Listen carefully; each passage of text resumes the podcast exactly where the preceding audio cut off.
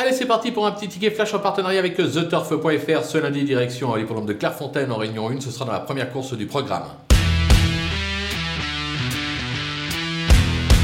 Dans cette épreuve, on va tenter un petit euh, couplet ordre de deux chevaux. On va s'appuyer d'abord sur l'As Course Suprême. Elle m'a fait euh, franchement très belle impression lors de son dernier succès sur ce parcours.